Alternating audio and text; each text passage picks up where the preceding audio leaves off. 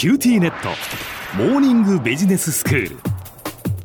今日の講師は塚崎公義先生です。よろしくお願いします。はい、よろしくお願いします。先生今日はどういうお話でしょうか？はい、えー最悪の事態を避けるためには、保険会社と契約をする以外にもやるべきことがたくさんある。という話です。ほ心配してもしょうがないことを心配している人は大勢います。う、はい、期末試験が終わってから単位が取れたかなって心配している学生大勢いますけど、そんなこと心配したから単位が取れるってわけじゃないですよね。まあ確かにそうですね。もう試験終わってから心配してももう仕方ない。どうしようもないですもんね。そうです。はい。で期末が終わってから学生にできることといえば教授のところへ行って追加でレポートを書かせてくださいと頼みに行く方が合理的ですよね。確かにそうです。心配しているより対策を取る。期末試験の前に単位が取れるようにちゃんと勉強する。もっと言うと一つぐらい単位を落としても卒業できるようにたくさんの科目の履修登録をしておくということも大事ですね。うん。でそれと同じことで最悪の事態が起きたらどうしようと心配しているだけでは仕方がないので心配していることが起きないように準備する。起きても被害が小さくなるように備えておくということが大事だというのが今日のお話です。はい例えば一家の大黒柱が早死にをして遺族が路頭に迷うリスクを考えたとき生命保険に加入するというのはもちろん一つですがそれだけでなくて他にもいろいろ対策が考えられます。例えばどういうことでしょうか？まず死なないように健康的な生活をする。危険なことをなるべく避けるということの方が保険に入るよりもっと大事ですよね。まあそうですよね。それから配偶者も働いて稼ぐっていうことも大事ですねで働いて稼いだ分を貯金しておけば安心だっていうこともあるし厚生年金に加入すれば老後の収入が増えるという意味でも安心だ加えてそもそも仕事をしていれば配偶者に万が一のことがあっても多少なりとも収入が得られるわけですから配偶者に例えば先立たれてそれから仕事を探すというよりもあらかじめ仕事をしているという方がずっと安心ですよね。うんえー今年金の話をしたのでえー年金の話を続けると年金保険料をしっかり払っておくことそれから年金の受け取りを70歳ぐらいまで我慢して毎月の年金の受け取り額を増やすことといったことも大事ですね。うん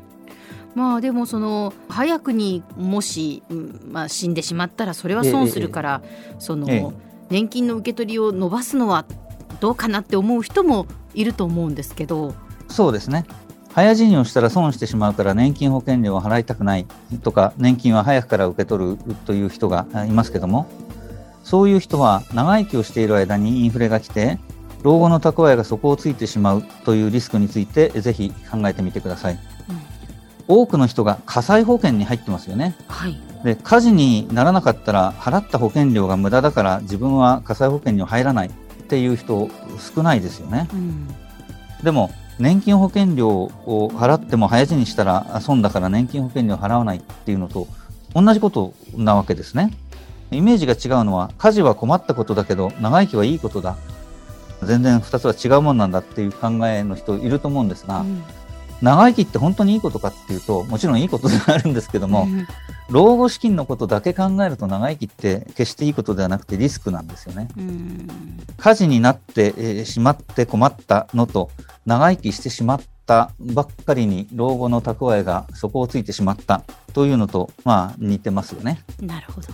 見方を変えてみましょう。長生きしてお金が足りなくなって後悔する人は大勢いますよね。じゃあ早死にした時にしまったこんなに早死にするんだったら年金保険料を払うんじゃなかったって後悔する人はいるかっていうとそれはいませんよね。その時はもう死んでるわけです確かに もうもう後悔する時がないっていうことですねそうですよねというわけで、いずれにしても年金保険料はしっかり払いましょうと。年金の受け取り開始をできるだけ待つということも前向きに検討しましょう。ええうん自宅に住むか借家に住むか、まあそういう論争はよく見かけるわけですが、ええこれもリスクの観点からあ見ると、老後は自宅に住むのがいいと私は考えています。うん長生きしている間にインフレが来たら、増えた生活費を長い間払い続ける必要があるだけでも大変なのに、加えて値上がりした家賃を長い間ずっと払い続ける必要が出てくるわけですね。うんそれならば自宅に住むべきだと思うわけです。うん老後資金に関してはもう一つ、自分が意思決定できなくなったらどうするかということも考えておきたいですね。はい。まあ、脳梗塞とか事故とかで、えー急に意思決定が困難になった場合、あるいは認知症になって銀行取引が止められちゃった場合などは、老後資金はたくさん持っているのに使えないといったこともあり得るわけですね。うん。なので、まあ、法律的に代理人をあらかじめ定めておくという対策もあるようですが、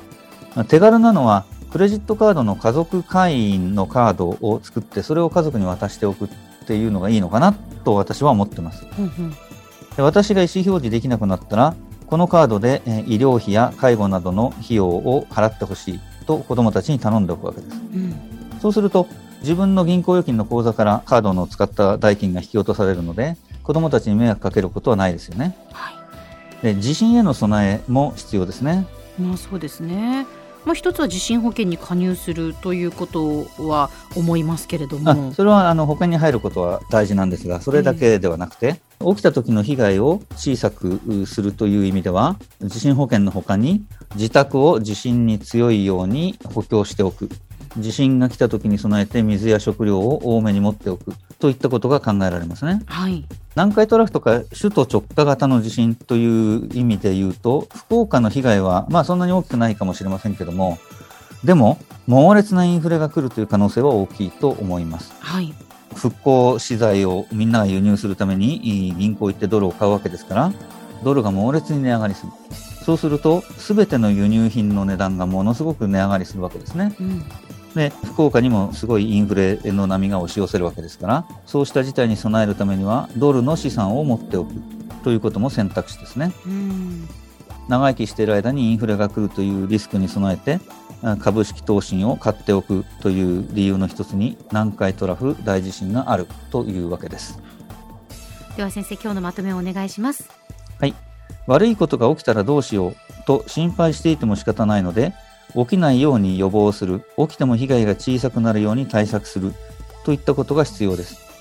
最悪の事態を避けるためには、保険会社と契約する以外にも様々な手段があるので、工夫してみましょう。今日の講師は塚崎君吉先生でした。どうもありがとうございました。はい、ありがとうございました。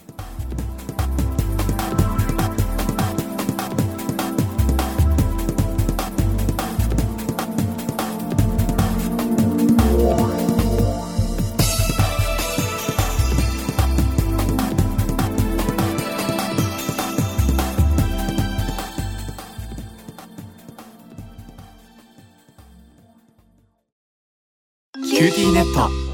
地下って乗り換えたみたいよ。よくそんなに簡単に乗り換えられるわよね。